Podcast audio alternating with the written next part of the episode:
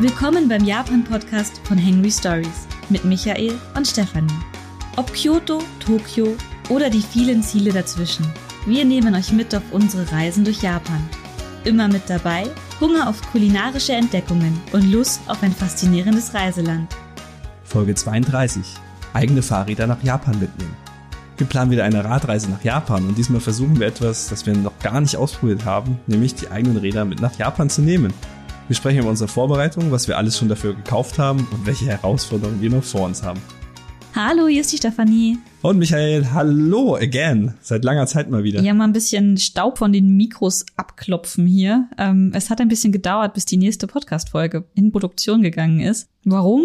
Ja, wir sind ziemlich eingespannt, weil wir, das haben wir, glaube ich, hier im Podcast noch nie wirklich äh, thematisiert. Wir sind im Organisationsteam der Konichi. Das ist eine ehrenamtliche Veranstaltung vom Animex e.V. organisiert im Bereich Manga, Anime und ja, Cosplay, Japan. Ähm, eine ganz große Popkulturveranstaltung für alle, die Interesse an diesen Themen haben. Und da sind wir dabei. Und das hat natürlich in den letzten Monaten sehr viel von unserer freien Zeit äh, gekostet. Ja, die Veranstaltung ist vom 1. bis 3. September und das ist in zwei Wochen äh, zur Aufnahme dieses Podcasts und das quasi übermorgen. Und ja, wir sind da, sind da Hals über Kopf mit involviert mit einigen Themen und Projekten. Und das hat, wir haben wieder mal mehr Zeit gefressen, als wir gedacht haben, dass es Zeit fressen wird. Mhm. Und deswegen haben wir viele Sachen nicht machen können. Außerdem haben wir uns Corona geholt. Jetzt Juhu. nach drei Jahren, wo, wo alle anderen, naja, uns hat's jetzt ein bisschen später erwischt, sage ich mal. Und war auch nicht so gut. Hat auch ein bisschen an Erholungszeit jetzt notwendig Gebraucht, gemacht. Ja. ja. Aber ich habe gerade das Konbuch für die Konichi in den Druck gebracht und jetzt habe ich ein bisschen Luft und dann haben wir entschieden, wir machen jetzt noch eine Podcast-Folge, denn kurz nach der Konichi fliegen wir wieder nach Japan. Überraschung. Ja, es geht, es geht endlich wieder nach Japan. Das brauchen wir auch nach der Konichi, um, um die Seele baumeln zu lassen. Und aus dem muss ich, muss ich ein bisschen Feldforschung vor Ort auch machen, weil ich noch ein bisschen, ja, Nachholbedarf da habe. Aber wir haben uns grundsätzlich gesagt, wir machen Urlaub. Das ist der Hauptgrund, warum wir hinfliegen. Und ja, diesmal ganz verrückte Sachen, die wir vorhaben. Ne? Genau, ihr habt es im Titel schon gehört. Wir nehmen unsere eigenen Fahrräder mit nach Japan. Ja, das klingt jetzt vielleicht ein bisschen überraschend oder, oder unverständlich, was daran neu ist. Wir sind ja, ja, ich will nicht sagen Fahrradexpertinnen, aber doch eigentlich schon für Japan. Also da sind wir schon sehr viel unterwegs, ähm, hatten aber bisher immer entweder die Fahrräder ausgeliehen oder in der Zeit, wo wir dort gelebt haben, eben eigene Fahrräder dort gekauft.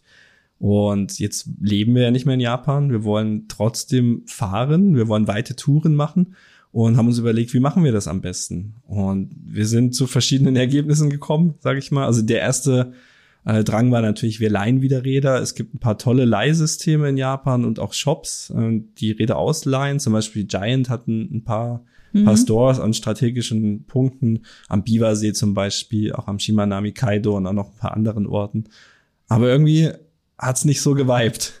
Was war das andere noch mit, mit Nagoya? Genau, es gibt einen ähm, Fahrradausleihshop. Oh, da habe ich seinen Namen vergessen. Egal. Cycle Base, oder? Cycle Base ja, Cycle Trip Base. Cycle Trip Base. Genau, den gibt's in Akihabara in Tokio und in Nagoya haben sie eine Filiale und die haben wirklich gute Räder zum Ausleihen und die haben ähm, ja Rennräder, auch ein paar Gravelräder, aber halt auch so so Hybrid-Fahrräder und auch E-Bikes und auch welche mit Kindersitzen, falls ihr mal sowas sucht. Also die haben ein gutes Angebot. Nur das hat nicht so hundertprozentig passt zu dem, was wir suchen. Hm. Also zum einen haben sie wenig große Räder, muss man sagen. Stefanie hier im Vorteil. Die, die Räder an meiner Größe waren relativ wenige vorhanden. Und wir wollten in Nagoya starten, weil wir eigentlich um Wakayama fahren wollten. Und sie hatten aber alle guten Räder in, in, in Tokio auch. Und dann aber hast du eine Mail geschrieben, ne? Und die waren super nett, super freundlich eigentlich auch. Genau, die haben einen sehr, sehr guten englischen Support. Also ich habe eine englische E-Mail geschrieben ähm, und habe gefragt, ob es möglich wäre, dass sie Räder, die sie in Tokio haben, auch in Nagoya vermieten würden. Und da haben sie zugestimmt. Das hätte eine extra Fee von 10.000 Yen gekostet, also eigentlich total legitim. Das sind aktuell 70, 8, Euro, 70 Euro, wenn überhaupt, weniger. Der Yen-Kurs ist fantastisch. Ja, und ähm, da waren sie super freundlich, haben auch wirklich nicht mal 24 Stunden gebraucht, um zu antworten. Also wäre möglich gewesen, aber grundsätzlich war das Problem am Ende dass eben die Räder uns nicht so hundertprozentig angesprochen haben wegen Größe, mit der Ausstattung. Ähm, ich hätte gerne Scheibenbremsen. Scheibenbremsen in Japan irgendwie nicht ganz so beliebt wie, wie hier in Deutschland scheinbar. Und mein größtes Problem war aber für die Tour, die wir machen wollten, wollten wir zurück mit dem Zug fahren. Also wir wollten eine One-Way-Tour machen, kein, keine Rundreise quasi. Genau, also wir wollten nicht die Tour und dann wieder zurück mit dem Fahrrad, sondern wir wollten eine längere Tour und dann eben mit dem Zug zurückfahren. Und jetzt ist es ja so, wenn man in Japan mit dem Zug, mit dem Fahrrad fahren möchte, muss man das Fahrrad ein bisschen auseinanderschrauben und in eine entsprechende Tasche packen. Problem. Also mindestens Lenker locker und ähm, Vorderrad raus. Vorderrad raus. Das ist so das Minimum, was man machen muss, ja. Genau, und das Problem bei den Leihrädern ist einfach, die darf man von den Leihbedingungen nicht auseinanderbauen. Ich habe extra nochmal nachgefragt und sie haben ein, zwei Räder, die erlaubt sind, auseinanderzuschrauben. Und das waren erst recht nicht die Räder, die wir gerne mieten wollten. Und dann haben wir überlegt, ob wir bei den Giant Stores was mieten. Die haben auch gute Räder, aber die sind halt sehr, sehr, sehr teuer. Ja, also da sind wir bei, wir haben so für zwei Wochen immer geschaut, Maximum sind wir bei über 1000, teilweise 1500 Euro. Auch Cycle Base nicht billig, ne? Mhm. Und das war uns aber dann zu unflexibel. Also wir wollten ja auch, was ist, wenn wir zwischendrin nicht mehr weiterkommen? Also entweder körperlich oder weil vielleicht eine, eine Panne haben, einen Platten oder, oder irgendwas Schlimmeres kaputt mhm. geht. Dann haben wir nicht die Möglichkeit, im Zug zurückzufahren, weil wir das Ding nicht auseinanderbauen dürfen. Und natürlich kann man jetzt sagen, man macht's einfach. Man muss es ja niemandem sagen. Ähm, aber wir sind halt immer sehr ehrlich und ja. so. Und tatsächlich war auch so von den AGBs ähm, das Problem bei der Cycle Base, äh, wenn du eine Panne hast und irgendwo hängen bleibst, ist das dein Problem. Genau, du hast keinen Support. Und du musst noch mal eine extra Fee zahlen, wenn du über 500 Kilometer mit den Rädern fährst, weil das eine mhm. außerordentliche Belastung ist, die die Räder haben. Und unsere Tour, die wir uns damals rausgesucht haben, die wir mittlerweile komplett über den Haufen geworfen haben, war über die 500 Kilometer. Ja, war über 1000, glaube ich. Ne? Ja. Ja, das, das ist jetzt nicht mehr, also die ursprüngliche Tour hat man, glaube ich, schon mal vorgestellt hier sogar. Mhm. Ähm, ja, die wollten wir ja schon vor längerer Zeit machen. Und zwar ging das von also die neueste Version, die wir hatten von Nagoya aus, einmal um die Halbinsel von Wakayama unten über Nara zurück nach Kyoto. Und das waren knapp 1000 Kilometer. Das wäre auch sehr schön gewesen, mhm. wäre auch geil. Ähm, wir haben aber beschlossen, dass wir in unserer verfügbaren Urlaubszeit, die wir noch haben, diese lange Tour nur gerade so reinkriegen würden. So, und jetzt haben wir uns für den September, Oktober entschieden. Da könnten auch noch Taifune durchkommen. Und man braucht da so ein bisschen Puffer. Und man braucht vor allem die Möglichkeit, dann auch abbrechen zu können, wenn die Notwendigkeit besteht. Und deswegen war eine Tour, die wir gerade so in den Urlaubszeitraum hereinquetschen konnten, uns schlussendlich dann zu stressig. Ne? Also mhm. hätten, hätten wir schon geschafft, wäre auch schon möglich. Aber es ist stressig. Man muss dann wirklich vorplanen. Und dann waren wir irgendwann jetzt vor ein paar Monaten hier gesessen und wir dachten uns, wir haben jetzt diesen Japan-Flug gebucht und wir kommen nicht zu Rande mit der Reiseplanung und wir wollen aber gerne Fahrrad fahren.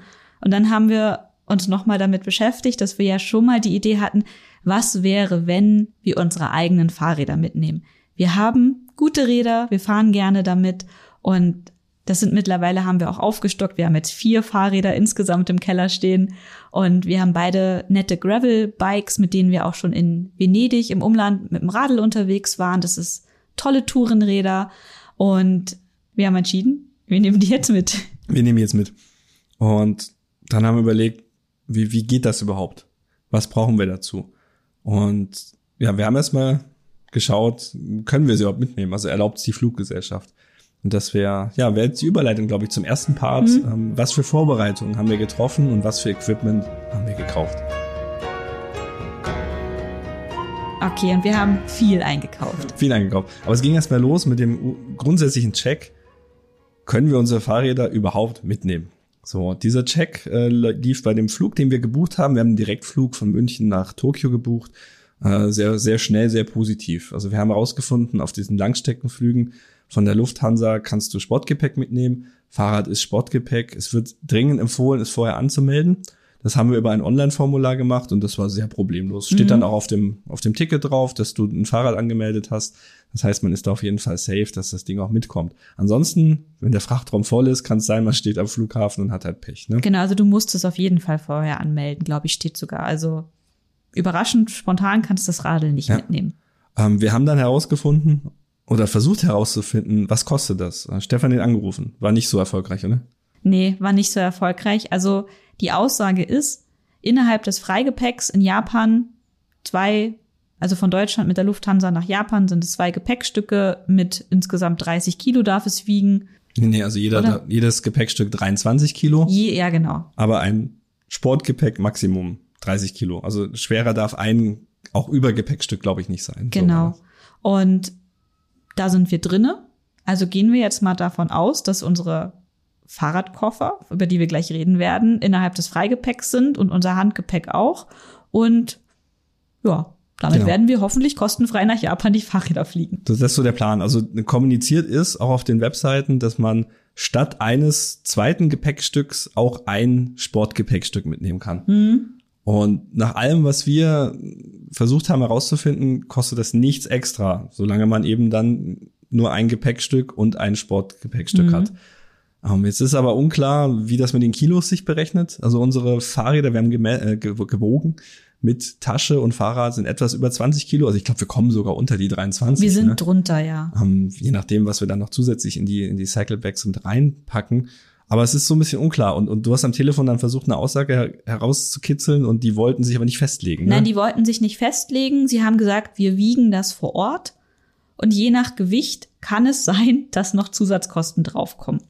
Und wir sind aber bereit dafür. Wir sind, wenn ich mit dem Fahrrad da schon verpackt am Flughafen stehe, dann würde ich fast sagen, dass ich jeden Preis zahle. Aber ja, nicht, nicht jeden. Also ja was, was haben wir recherchiert? So, da also geht's 100, um, um Huni, 150. Ne? 100, 150 Maximum.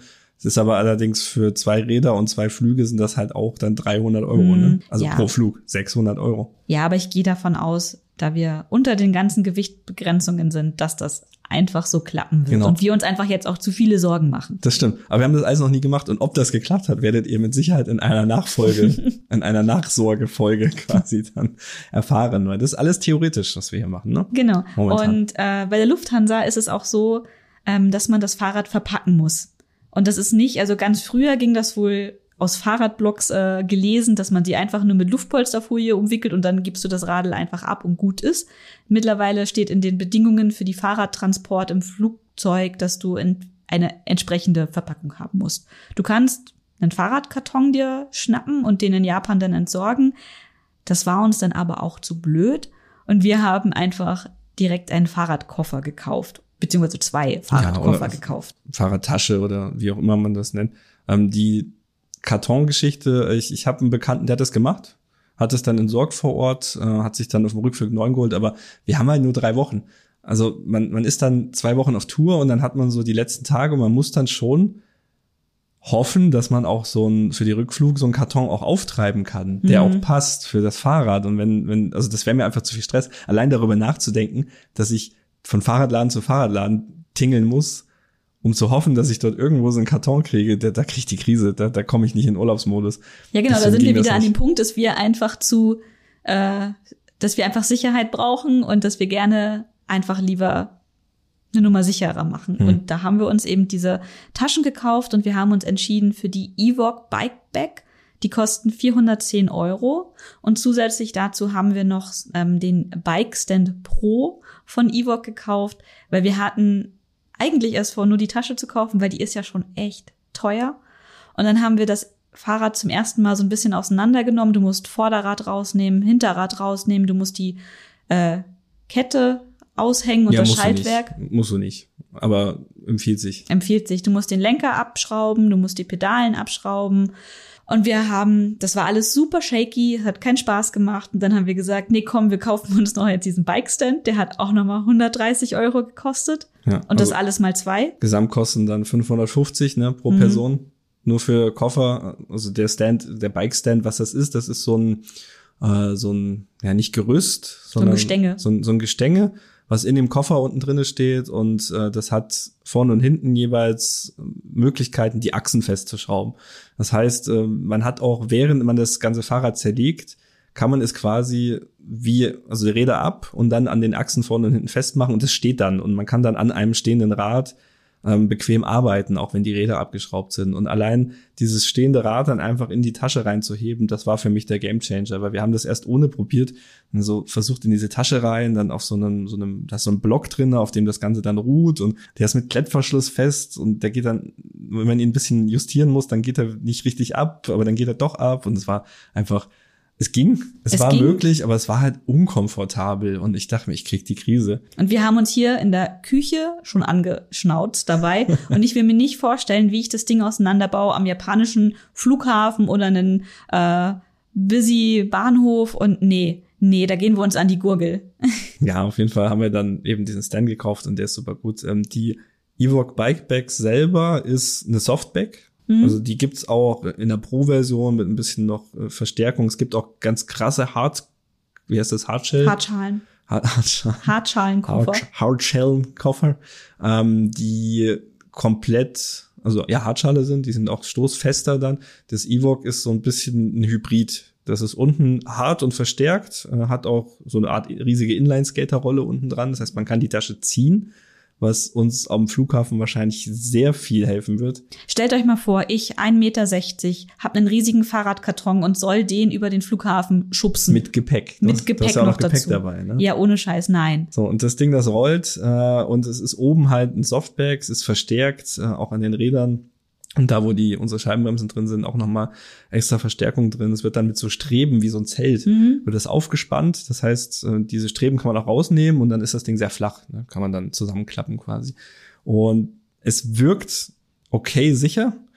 Ähm, ich habe ja immer Panik, dass irgendwas nicht so funktioniert, wie ich das plane. Und größte Panik ist natürlich, wir kommen in Tokio an und die Räder sind kaputt ähm, weil sie schlecht behandelt wurden auf dem Flug oder so. Was auch immer, weiß ja nicht. Oder auch auch ein Unfall. Also es muss ja jetzt nicht mhm. unbedingt immer, immer Vorsatz oder mutwillig sein, sondern es kann auch einfach ein Unfall sein, irgendwas sticht rein oder so.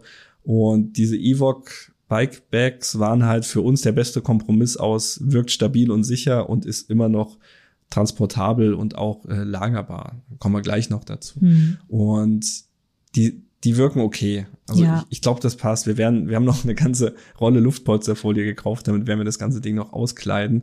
Wenn natürlich jemand mutwillig das Ding rumschmeißt und quetscht, dann hilft wahrscheinlich auch kein Hartschalenkoffer. Weiß ich nicht. Hm. Ähm, was wir machen, hast du gerade eben schon erwähnt, das Schaltauge wird abgeschraubt. Einfach weil das Schaltauge, das ist der Teil, wo die, wo die Kette auf dem Schaltwerk hinten auf, also drin, wie, wie soll man sagen, also die Verbindung zum Schaltwerk und das Schaltwerk, wenn kein Rad dran ist, das hängt halt sehr weit raus, es steht so ab. Und da braucht man nur mal davor treten und zack ist das Schaltauge gebrochen oder verbogen und dann kannst du auch erstmal vergessen mit dem Weiterfahren. Genau, und, deswegen, und ich hatte zum ja. Beispiel, ich habe mein Fahrrad mal irgendwo blöd angelehnt und dann war das Schaltauge auch schon verbogen. Also das ist schon ein bisschen ähm, anfällig. Genau, ist auch eine Sollbruchstelle, also es soll auch da biegen, also damit das Schaltwerk eben auch geschützt ist. Aber das kann man abschrauben und dann einfach quasi drunter legen mit der Kette drin. Man könnte auch die Kette aufmachen und das alles komplett zerlegen, aber irgendwie, da sind wir dann auch nicht fähig genug. Wird, glaube ich, auch, also je nachdem, wie man fragt, wird es auch nicht unbedingt empfohlen, die Kette aufzumachen, mhm. weil das wohl auch nicht so gut ist. Aber es gibt auch andere, die sagen was ganz anderes. Wir sind keine Fahrradtechniker, ne? Gleich vorweg. Wir sind eher so die Endkunden. Wir gucken, Ding. dass wir das Fahrrad zumindest nicht zerstören. Genau, und deswegen haben wir auch hier geübt in der Küche, haben beide Fahrräder einmal auseinander und zusammengeschraubt, auch um zu prüfen, ob sie reinpassen überhaupt. Da waren wir kurz vorm Verzweifeln, weil wir halt Lenker haben, die wir so noch nie hatten. Also so Lenk, äh, wie heißt das? Rennradlenker. Mit so Hörnchen Dropbar. halt. Na, Drop, Dropbar heißen die, ne? mit ja. Hörnchen. Und die sind aber ja verkabelt, auch mit, also bei mir, ich habe eine elektrische Schaltung ich habe nur noch die Hydraulik äh, von, von den Scheibenbremsen dran. Aber die sind nicht besonders lang, weil es sind innenliegende Züge, also nicht Züge, ist ja Hydraulik. Ja. Wie heißen das? Schläuche. und die sind sehr kurz und man muss den Lenker aber so in der Nähe des, des, des, des Rahmens, Rahmens eben justieren. Und wenn dann aber die, die, die Schläuche zu kurz sind, kann man den gar nicht in die richtige Position bringen. Und deswegen mussten wir vom Lenker so ein so, das sind so Spacer-Elemente, ich weiß gar nicht, wie das heißt, und die kann man abmachen. So Plastikteile. Plastikteile, halt. die die Höhe dann irgendwie auch äh, festlegen. Haben wir vorher noch nie gesehen, haben uns noch nie beschäftigt damit. Haben dann aber irgendwann rausgefunden, das kann man wie so Lego-Teile einfach abklipsen. Und dann hat man plötzlich mehr Platz und, und solche Dinge. Und das mussten wir einfach einmal machen, weil wenn wir das nicht geübt hätten, wären wir wahrscheinlich wahnsinnig mhm. geworden. Und hat aber alles gut geklappt. Wir haben beide Räder reinbekommen. Stefanis Rad natürlich sehr viel komfortabler, aber es einfach viel kleiner ist. Ja, ich habe ein Mini-Fahrrad. aber war gut. Genau, und dann, was haben wir noch gekauft? Ähm, wegen der Lagerung, weil man die Taschen entweder zusammenlegen kann, wenn man die Zeltstreben rausnimmt, ähm, dann ploppt das halt so ein bisschen rum und dann gibt es von Evok, die halt die Tasche herstellen, auch noch so eine Hülle, die man einfach so drüber ziehen kann zum Schutz und die haben wir uns dann auch für 30 Euro noch geholt, weil sonst fliegt das auch bei uns im Keller rum und wir möchten das natürlich auch ein bisschen schützen. Für die Tour selbst also wir haben Gravel-Bikes und wir haben auf der Tour in Venedig gemerkt, dass die Bikepacking-Taschen alleine uns nicht genug sind für eine längere Tour, wenn wir auch noch mehr Klamotten mitnehmen. Und wir werden wie bei der Radtour rund um Shikoku wieder mit den beiden Gepäckträgertaschen fahren.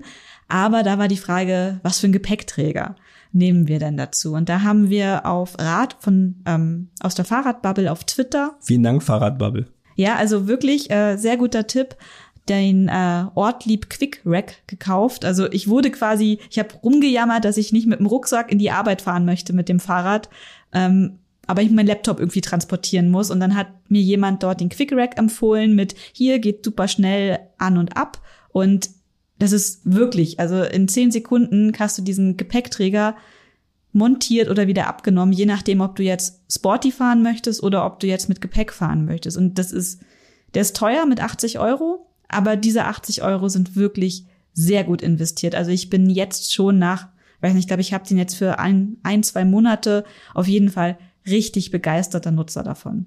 Ja, auf jeden Fall. Und du hast ihn getestet und ich habe ihn dann sofort jetzt für mhm. die Tour auch nachbestellt. Weil es einfach, also wir waren in Venedig unterwegs mit, mit so einem, mit so Lenkertaschen. Ich hatte so, ein, so eine Rolle quasi ähm, wir waren unterwegs mit einer, mit einer Rakete hinten, also einer Satteltasche, einer, einer größeren. Und ich habe eine große Rahmentasche, weil ich mehr Platz habe. Stefan hat eine ganz kleine Rahmentasche und dann noch so so auf dem Lenker, weiß nicht, ja. wie das heißt, äh, oben auf dem Oberrohr auch so eine kleine Dreieckstasche. Und das hat ganz knapp gereicht für diese vier, fünf Tage, für die also Woche, also für die, die Woche, die wir unterwegs waren. Wir sind aber auch nicht viel am Stück gefahren. Wir hatten ja eine Base dort. Und ich glaube, im Sommer ist das auch besser, weil wir, muss auch dazu sagen, wir waren ja im, im Frühling dort, mhm. fast noch Winter, also es war schon, ja, wann war es? April? Es war Ostern. War Ostern, war, war Frühling, Frühling. Aber und wir war waren kalt. erkältet, und wir waren ein bisschen erkältet. Und erkältet und ich habe super gefroren mit den, mit den Schuhen da und äh, habe einfach super durchgefrorene Füße gehabt am ersten Tag. Und dann mussten wir aber auch Jacken und alles mitnehmen. Ja, ne? genau. Und also da haben also alle meine Taschen, die an meinem Fahrrad hingen, also Lenkertasche, Rahmentasche, Gepäckträger, nee, wie heißt das? äh, Satteltasche, die große, die hatten genauso viel Volumen wie eine meiner Satteltaschen. Und ja, für Japan werden wir jetzt die Satteltaschen mitnehmen und den Quick Rack. Und wo wir gerade beim Thema Schuhe waren, Micha, sehr guter Hinweis. Wir haben bei den ähm, Gravel Bikes auch abgegradet. Wir sind jetzt äh, in der wir nächsten. Wir sind jetzt Clicky Home. Ja, genau. Wir haben jetzt äh, Fahrradschuhe und passende Pedalen, die sich quasi ähm, verbinden. Das sind also Klickpedalen und Klickschuhe und mit denen fahren wir jetzt und die werden wir auch mitnehmen. Ich verwechsel auch immer die Worte. Also das sind ja die Einhackdinger am Schuh sind die Cleats, glaube ja. ich, und die sind ja so eine Art Verbrauchsmaterial, die kann man austauschen, wenn sie kaputt sind und so. Und aber für mich ist alles Clickies. Also wir fahren mit Clickies und Clicky-Schuhen und Clicky-Pedalen. das ist alles fein. Und diese diese Cleats und so, die gibt's halt auch in Japan in jedem Shop, falls da irgendwann mal was ist. genau, und wir nach. nutzen auch das System von Shimano, ist eine japanische Marke, die werden wir da bekommen. Shimano SPD. Da gibt's mhm. auch, also wir haben sehr viel gelernt in den letzten Monaten. Es gibt noch Shimano SPD SL, glaube ich, heißt das. Das ist eher für Rennräder. Ähm, und der Unterschied ist bei dem SPD-System, was wir jetzt haben, was heißt das eigentlich? Shimano Pedal D. Ja. Keine Ahnung. Ähm, da, da sind die, die Verbindungsstücke kleiner. Also schmaler. Man mhm. ist nicht so fest drauf, man kommt sehr einfach raus und man kann deswegen aber auch Schuhe anziehen, die eigentlich fast wie normale Turnschuhe sind. Nur dass sie halt, also beim Laufen macht es immer Klick, Klock, Klick, Klock, das ist ganz witzig. Aber die Schuhe, die wir gekauft haben, sind im Prinzip normale Turnschuhe, nur mit so einem Verbindungsstück unten dran. Da kann man auch mal, wenn man auf Radtour unterwegs ist, dann mal ein Stück laufen gehen, noch mal bei einem Tempel vorbeischauen mhm. oder, oder bei einem Schrein in Japan, ohne dass man Also wirklich, also richtige Rennradschuhe, die sind ja nicht zum Laufen gemacht. Nee, da, da hast du war quasi so eine Art Hufeisen. eine Art Hufeisen. Genauso groß sind sie auch für mich. Und Man ähm, rutscht halt auch damit, ne? Und man macht es dann auch kaputt. Man macht auch das kaputt, wo man drauf rumläuft. ja, und das SPD-System ist halt auch eins, was von Mountain, Mountainbike-Fahrern genutzt wird, weil die müssen ja auch immer mal wieder absteigen, Fahrrad tragen und also das ist wirklich dafür gedacht, um mal ein bisschen auf Stock und Stein ein bisschen zu laufen. Aber wie Micha schon sagt, Abnutzungsprodukt. Irgendwann muss man die austauschen. Ja, ja. Ähm, Man kann auch die, die Festigkeit und so einstellen. Wir haben es jetzt sehr locker dran, also dass man, ne, die Angst war natürlich, man hängt da drin und fällt mit dem Fahrrad um und, und, und stirbt, keine Ahnung, weiß nicht. Und dann liest du halt im Internet oder schaust dir Videos an und alle sind so auf dem hohen Ross und sagen so, ja, wenn man nicht einmal mit dem Rad umgefallen ist, dann, dann ist man wie so eine Art Initiationsritus oder so. Aber es ist Quatsch, ich bin noch nie hängen geblieben. du vielleicht. Du schon. Ja, ich schon. Ah. Also ich falle auch mit dem Rad offensichtlich um, wenn ich keine Clickies anhabe. Achso, na gut, aber das liegt dann wohl an dir, nicht an den Das liegt Schuhen. an mir, ja. Aber, Aber, auf jeden Fall, also die sind so locker dran. Man kann das Mhm. tatsächlich mit einer Schraube auch einstellen, wie fest man drin sein möchte. Wir haben es locker gestellt und es ist nahezu unmöglich, umzufallen und dann nicht automatisch rauszuklicken. aber grundsätzlich, ich bin sehr happy mit diesen Klickpedalschuhen. Also es fährt sich sehr gut Fahrrad und man kommt auch sehr gut auf Tempo, macht Spaß und ich verstehe nicht, warum ich so viel Angst davor hatte. Also ja.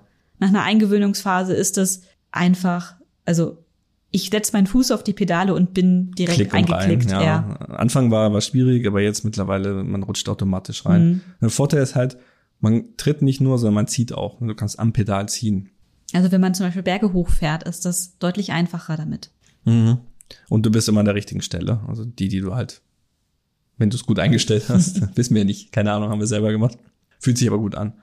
Ähm, wir hatten noch das Thema Lagerung oder haben wir noch Warte, Zubehör? was wir noch eingekauft haben, ist eine Luftpumpe. Eine Luftpumpe, stimmt. Genau, eine Luftpumpe für knapp 40 Euro. Eine, ja, wir haben hier in unserem Keller in München eine, eine ganz große Standluftpumpe, die mit einer Anzeige, wie viel Bar auf den Rädern drauf ist, weil man muss nämlich auch, wenn man das Fahrrad im Flugzeug abgibt, eben die Luft aus den Rädern lassen, zumindest einen Teil, nicht komplett, glaube Genau, ich. dürfen nicht voll aufgepumpt Ja. sein. Ne? Und das heißt, wir müssen, wenn wir die Räder auspacken, Wegen, ich aufpumpen. glaube, Luftdruck ist ja anders oben, dann Mhm. gehen die entweder platzen sie oder Ich pumpen möchte sich nicht, dass die keine Ahnung, platzen. weiß ich nicht. Und jedenfalls haben wir jetzt eine kleine handliche Luftpumpe, die wir dann, während wir Fahrrad fahren, in den Koffern lassen, ähm, gekauft, die halt auch eine Anzeige hat für die Bar, Baranzeige, wie viel Luft in die Räder reinkommt. Genau, das, was wir immer dabei haben, auch auf Tour natürlich, ist äh, ein Pannenset mit äh, einem Schlauch und äh, Flickzeug und, und soll ich sagen, Wagenhebern. Äh, hier, wie heißen die? Äh, äh, Reifen,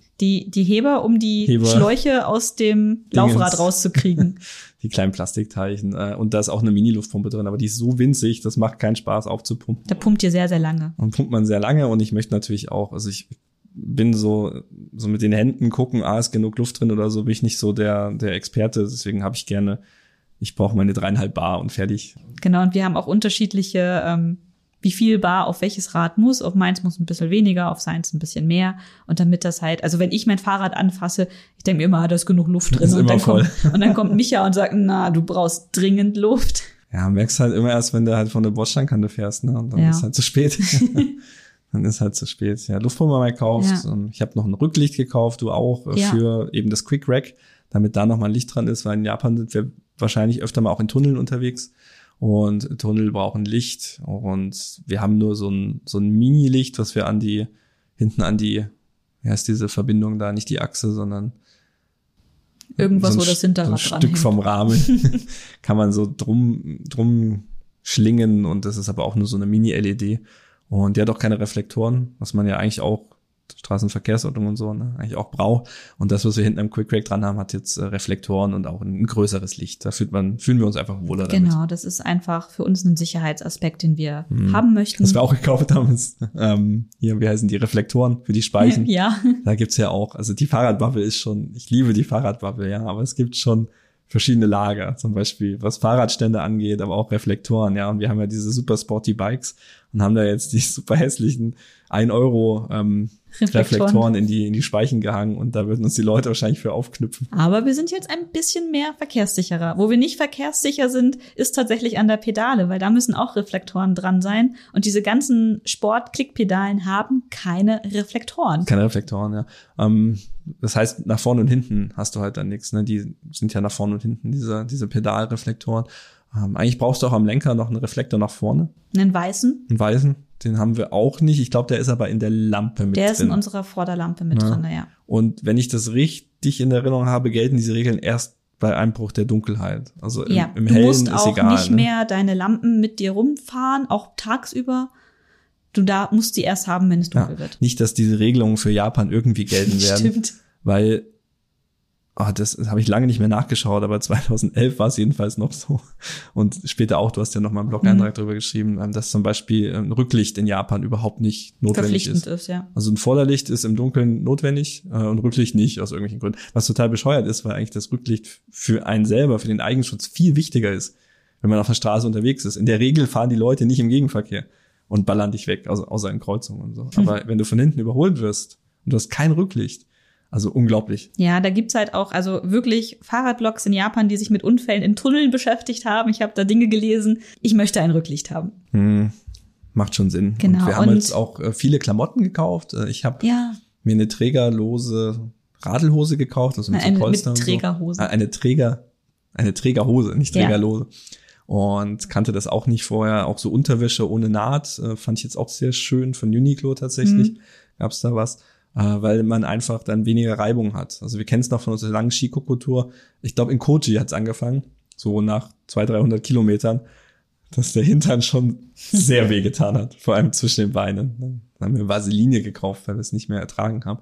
Und das kann man mit der richtigen, mit den richtigen Klamotten kann man sowas schon lindern. weil eigentlich müsstest du ja gar keine Unterhose tragen unter der Fahrrad. Ja, aber das finde ich halt eklig. Ja, genau, ich find's auch eklig. Also auch da wieder jetzt wahrscheinlich verschiedene Lager in der Radbubble, aber ich trage immer Unterwäsche. So Ja, ich auch. grundsätzlich.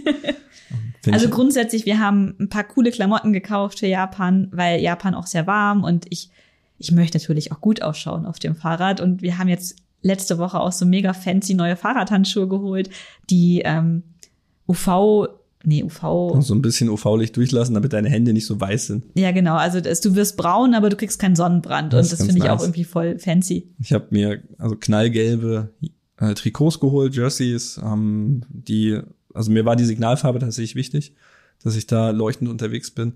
Ähm, und witzigerweise sind das als japanische Marken, das wusste ich nicht. Äh, oder? Oder Pearl Izumi, ist das Ja, eine das japanische ist, ist eine japanische die Marke. nur so? Nein, die, die ist wirklich japanisch. Und auf, auf einem T-Shirt, was ich gekauft habe, stand auch irgend so ein japanischer Name gar Nakamura. Nicht, Nakamura steht da drauf und ist mega witzig, ist mir gar nicht aufgefallen. Ich habe es einmal gekauft, weil es gelb ist. Und da sind wir jetzt quasi, ja, sind wir vorbereitet, freue ich mich drauf. Genau, es wird wirklich cool. Ähm, du hast das Wort Lagerung gerade schon angesprochen. Ja, Lagerung der Bike-Bag-Taschen. Genau, also dieser großen Fahrradkoffer, wo wir die Fahrräder ins Flugzeug mittransportieren, mit dem Bikestand da drin, der mit ein paar Metallrohren auch ein bisschen was wiegt. Plastikrohr. Plastikrohren, ja. Aber die werden wir nicht durch Japan fahren, weil das Ding ist, wie lang? 1,60? Ja, es ist schon sehr klobig. Ist ja. schon sehr klobig. Also fahren tun wir damit nirgendwo hin. Genau, weil ich wurde nämlich auf Twitter gefragt, kann ich mir diese Fahrradtasche an den Rucksack hängen? Und ich so, nein, kannst du nicht. Das ist, Also äh, im Blog werden wir auch, auch von unseren äh, Packversuchen, von unseren Tests und auch von diesen Fahrradtaschen werden wir mal Fotos Bilder reinstellen. reinstellen. Dann könnt ihr euch anschauen, wie groß das ist und dass man das nicht auf einem Fahrrad. Aber die Frage ist ja legitim. Ja, genau. Weil es gibt ja auch noch Rinko-Bags, da reden wir aber später nochmal drüber. Genau. Also jedenfalls diese Fahrradkoffer zusammengefaltet werden wir wo abgeben. Und wir haben mehrere Optionen herausgefunden und ähm, meine Liebsten. Grundsätzlich Ja, ist das die entscheidendste Frage, die uns auch am meisten beschäftigt hat, Mhm. die lange verhindert hat, dass wir überhaupt darüber nachgedacht haben, die Räder mitzunehmen.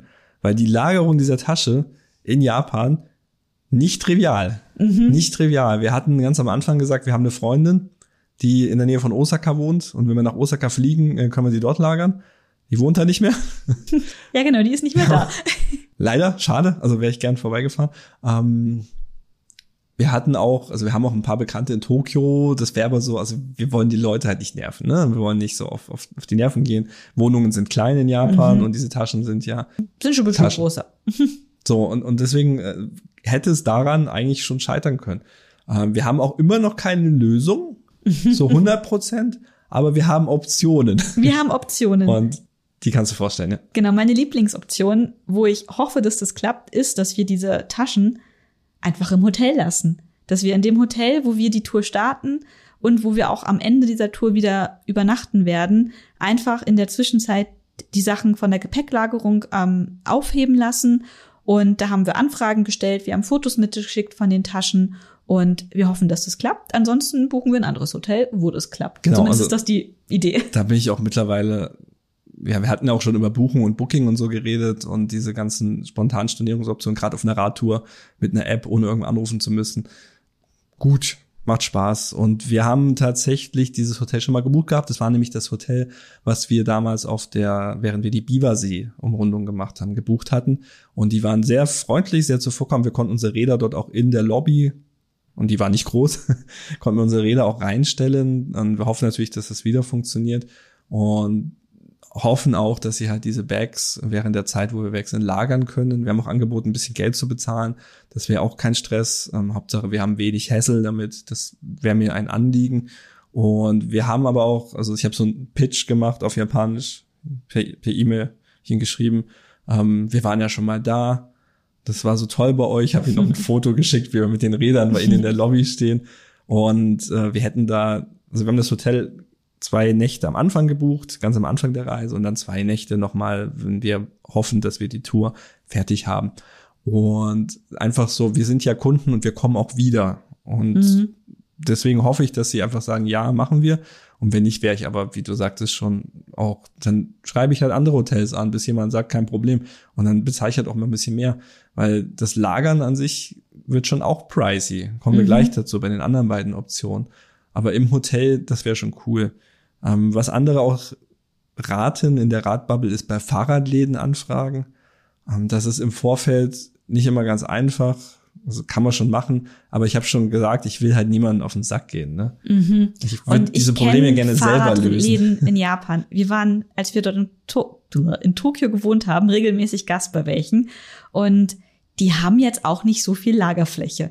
Und das fände ich irgendwie auch arschig, da unsere Tasche abzugeben, wenn ich da nicht irgendwie im Gegenwert von 1000 Euro was kaufe. Keine Ahnung. Ist irgendwie nicht so, dass ich was, das, was ich möchte. Die anderen Optionen ist halt Geld zu zahlen bei Gepäcklagerorten. Und die meisten einfachen und günstigen Gepäcklagerangebote sind halt immer so für 24 Stunden oder mal ein paar Tage, aber nicht länger. Aber es gibt ein paar Angebote, zum Beispiel von der Japan Airlines. Die haben einen, äh, eine Lagerung am Flughafen, Haneda, Narita, aber auch in Osaka am internationalen Flughafen oder in Nagoya. Und da kann man für 30 Tage oder länger, wenn man nochmal anrufen möchte, auch sein Gepäck abgeben. Auch ähm, die haben verschiedene Preise für verschiedene Größen. Die haben auch eine englischsprachige Webseite und ähm, zum Beispiel in Haneda würde es 1000 Yen kosten ähm, pro Tag für ein großes Gepäckstück. Und das summiert sich halt. Ne? Bei uns sind es jetzt nur zehn Tage, die wir unterwegs sind, äh, die wir die Tour planen, aber zehn mal tausend. Mal zwei. Mal zwei sind halt auch schon 20.000, da bist du auch 150 Euro los. Und würden wir aber machen, wenn wir jetzt, mhm. wenn die anderen Optionen halt wirklich gar nichts hergeben, dann würden wir es halt dorthin bringen. Aber auch da immer, solange der Vorrat reicht, ne? Mhm. Wenn der Platz leer ist, ist du Pech. Also Kann wenn alle Plätze voll sind? Wenn die Plätze voll sind, genau. Kannst auch nichts vorreservieren. Hm. Also nicht, ideal, würde ich es nennen. Nicht ideal für unser Sicherheitsempfinden. Für unser, für jeden normalen Menschen wäre es natürlich wahrscheinlich, hey, ist ein Flughafen, die haben da schon genug Platz, ne? Wahrscheinlich waren die auch noch nie voll, keine Ahnung, weiß ich nicht. Wenn man jetzt nicht so, so Obon oder so reist. Genau, und dann gibt es noch eine andere Option, und zwar zum Beispiel in Kyoto in der Nähe vom Hauptbahnhof. Direkt im Bahnhof. Direkt ja. im Bahnhof, okay. Da gibt es noch Lagerung von Crosta und das kostet für große Gepäckstücke 800 Yen pro Tag und das ist aber nur auf 15 Tage beschränkt, Maximum.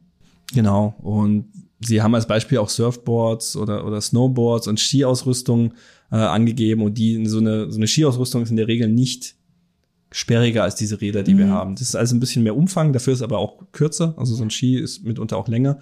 Und deswegen glauben wir, dass sie das auch annehmen würden. Wir wissen es nicht genau, aber ich, ich gehe davon ich aus, davon wenn sie Sportausrüstung aus. annehmen. Und deswegen haben wir uns ja auch diese, diese Tasche gekauft, damit das Ding alles in einer Tasche drin ist, dass es nicht rumfliegt und aufgeht und rumschlabbert. äh, auch da Pre Preis, preislich, ja, muss man überlegen, ob sich's lohnt. Weil bei zwei Fahrrädern bist du halt schon bei 1600 Yen am Tag. Und wir haben nachgeschaut, es gibt halt Hostels. Die Zimmer da, vermieten. Da ist ein Zimmer oder ein Bett mitunter sogar günstiger als so eine Gepäckaufbewahrung. Das muss man sich dann schon überlegen. Aber ja, nur so als Anreiz, als, als Gedankenanreiz. so könnte man das auch machen. Und wir gehen aber immer noch davon aus, dass wir ein Hotel finden, das uns diesen Service ähm, vielleicht sogar kostenfrei ermöglicht. Mhm. Hoffe ich einfach. Genau, wir fragen einfach noch ein bisschen rum. Update dann in der nächsten Podcast-Folge. Aber dann würde ich sagen, würde ich mal auf die Tourplanung gehen, wo Unsere wir Tour. eigentlich langfahren. Ja. Also die alte Tour, die wir hier beim Podcast irgendwann mal vorgestellt haben, verlinken wir auch nochmal, weil die war spannend und die wird auch irgendwann wieder kommen. Mhm. Die ist es nicht mehr. wir starten in Kyoto. Also wir erstmal, wir landen in Tokio mit den Fahrradkoffern. Und mit diesen Fahrradkoffern fahren wir mit dem Shinkansen nach Kyoto am selben Tag, wo wir ankommen. Ja, aber wir kommen sehr früh an, 8 Uhr morgens mhm. oder so. Und Fahrradkoffer und halt Gepäck. Ne? Ah, Gepäck, genau, können wir ah, vielleicht ja. mal sagen, wir haben Ikea-Taschen gekauft. genau, von Ikea gibt es äh, so diese blauen Taschen. Klar, die kennt ihr sicherlich alle, aber die haben jetzt eine neue rausgebracht, die hat auch einen Reißverschluss und ähm, selbe Material, gelbe Bänder und diese gelben Bänder kannst du dir so auf den Rücken schnallen, dass sie quasi wie so ein riesiger Rucksack ist, wie so eine riesige Reisetasche aus diesem typischen Ikea-Taschenmaterial. Da stecken wir unsere Gepäckträgertaschen rein. Genau, also da kommt alles rein, was nicht im Fahrradkoffer drin ist. Also auch Klamotten, hm. ähm, also was eigentlich normal so in einem Koffer drin wäre. Warum? Wir wollen natürlich vor Ort diese Ikea-Taschen zusammenfalten und im Fahrradkoffer quasi mit hinterlegen. Also das ist quasi unser, unser Koffer. Und die kannst du halt auf dem Rücken nehmen und kannst dann den Fahrrad, die Fahrradtasche oder den Fahrradkoffer rollen. Und ich glaube, dass wir das relativ gut wegkriegen. Mhm. Uh, deswegen eben diese Ikea-Taschen. Ähm, wo waren wir? Genau, also wir waren in, in Haneda. Mit Shinkansen fahren wir, also wir fahren erstmal von Haneda in die Stadt, wahrscheinlich Richtung Yokohama oder Shinagawa, dass wir nicht Tokyo Station mit diesen riesen Radkoffern machen mhm. müssen und fahren dann nach Kyoto mit dem Shinkansen. Ähm, Nozomi. Nozomi, genau. Also der schnelle, der ist auch meistens nicht so voll, weil er auch ein bisschen teurer ist und im Railpass ja sowieso nicht dabei ist. Und werden dort wahrscheinlich in, in entweder Shinagawa oder Yokohama wahrscheinlich mhm. sogar, ja, mal diese Gepäck-Dinger testen, wo wir auch einen Blog-Eintrag drüber geschrieben haben. Können wir auch verlinken hier im, im Artikel, ähm, weil man kann ja jetzt im Shinkansen Gepäck-Space reservieren. Und ich bin mal gespannt, ob das auch am selben Tag geht. Also sehr flexibel. Ich glaube schon. Ähm, denke, dass da kein Problem gibt und gerade im Nozomi ist die Chance halt größer, dass das Ding auch, also dass nicht andere Touristen mit großen Koffern hm. so viel herumfahren. Zumal wir zu einem Zeitpunkt ankommen, wo der Railpass noch nicht so schweineteuer geworden ist, wie er bald werden wird. Mhm. Und also deswegen wird der Nozomi bald auch für Touristen deutlich attraktiver werden, ne? weil der genau. Railpass so teuer wird. Ja, ja, das stimmt. Und dann ist der Plan eben, dass man diese Spaces, also diesen Platz hinter den hinteren Sitzen im im Shadio, Shadio, Shadio, ähm, Waggon, Waggon bucht und da passen, glaube ich, also haben wir gemessen, diese beiden Koffer sogar nebeneinander rein. Mhm. Also die Fahrräder hinter so einem Dreiersitz würden komplett verschwinden. Deswegen haben wir übrigens auch gleich die Bikebags genommen und nicht die Bikeback Pro, weil die Bikeback Pro und eigentlich auch die Bikeback mit ein paar Zentimetern zu groß sind für das, was man im Shinkansen mitnehmen kann. Auch hier werden wir berichten, was passiert. Ähm, ich hoffe nichts, weil dann sind wir wirklich im Arsch. Also die paar Zentimeter. Also Nein, wir sind mit den, ja. mit den Rinko-Bags, die wir sonst schon genutzt haben, auch immer so ein bisschen übergestanden. Ja, und genau. das war alles. Das wird schon, wird schon passen. Also es passt gut rein. Es ist auch ein Fahrrad, ist auch erkennbar als Fahrrad. Und Fahrradmitnahme ist ja erlaubt, mhm. ähm, kostenfrei sogar. Und du müsstest auch eigentlich keinen Platz reservieren genau, mit Fahrrädern. Genau, also für Übergepäck an sich, ähm, was das ist, könnt ihr in dem Artikel nachlesen, ähm, bestimmte Zentimeterwerte, Höhe, Länge, Breite. Äh, für Übergepäck an sich muss man mittlerweile reservieren, für Fahrräder aber nicht. Die sind davon ausgenommen von dieser Regel. Wir wollen es aber tun, weil wir natürlich diesen Platz haben wollen. Ne? Genau, weil wir sicherheitsliebende Menschen sind, die einfach gerne einen festen Sitzplatz haben und einen festen Ort für die Fahrräder.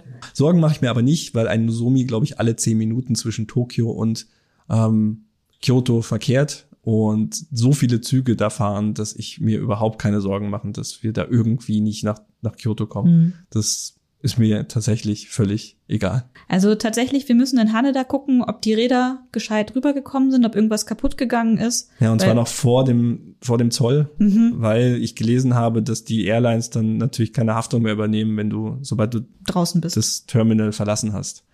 Oder den, den Zollbereich. Mhm. Also man muss dann vorher, bevor man durch den Zoll geht, dieses Ding einmal aufmachen, mal eine Sichtkontrolle machen, ist was kaputt, verbogen, gebrochen, etc.